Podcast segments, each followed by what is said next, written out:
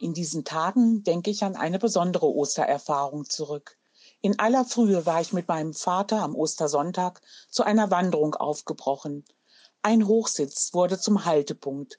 Schweigend warteten wir auf den Anbruch des neuen Tages. Und langsam brach sich das Sonnenlicht seinen Weg zwischen den Baumstämmen. Die Dunkelheit wich und das Strahlen der Sonne erfüllte das Waldstück. Jahre später erinnerte ich meinen Vater an diese intensive Erfahrung. Weißt du noch?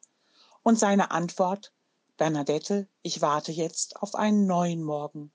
Wenig später ist er im Kreise unserer Familie gestorben. Ich bin sicher, dass sich seine Sehnsucht erfüllt hat. Angesichts der Corona-Krise brechen andere Sehnsüchte auf.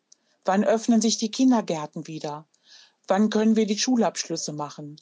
Wann normalisiert sich das öffentliche Leben, das Leben in den Gemeinden? Wird ein Impfstoff gefunden werden? Alles ungewiss. Noch kein neuer Morgen in Sicht. Die Verantwortlichen werden mit Vorsicht entscheiden.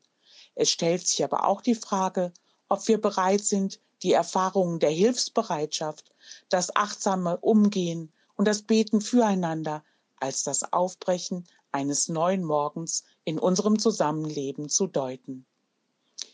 Ich nominiere Anke Kenter, Ehe, Familien- und Lebensberatung Arnsberg zum Thema Beratung.